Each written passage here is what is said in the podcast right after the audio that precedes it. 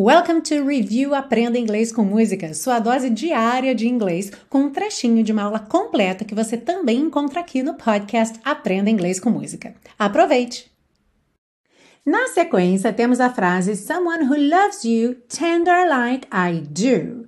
Alguém que te ame carinhosamente como eu amo ou como eu te amo.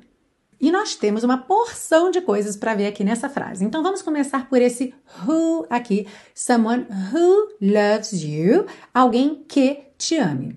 Talvez você tenha pensado, poxa, mas who não é quem? Por que está aqui como que? Então, geralmente, who é quem, especialmente da pergunta, quem está aí? Who is there? Right?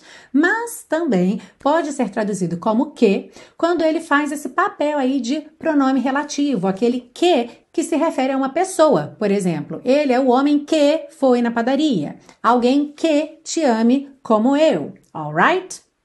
Então a dica é, sempre que você estiver lendo ou ouvindo alguma coisa em inglês e aquele who não se encaixar como quem, pense em que, que provavelmente vai dar certo.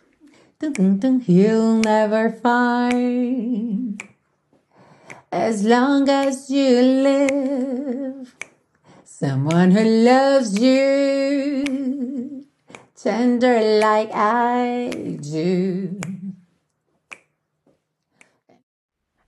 E se você busca um curso de inglês passo a passo com a minha orientação, conheça o Intensivo de Inglês da Teacher Milena, meu curso de inglês que te oferece 30 dias de garantia incondicional. Saiba mais em www.intensivo.teachermilena.com.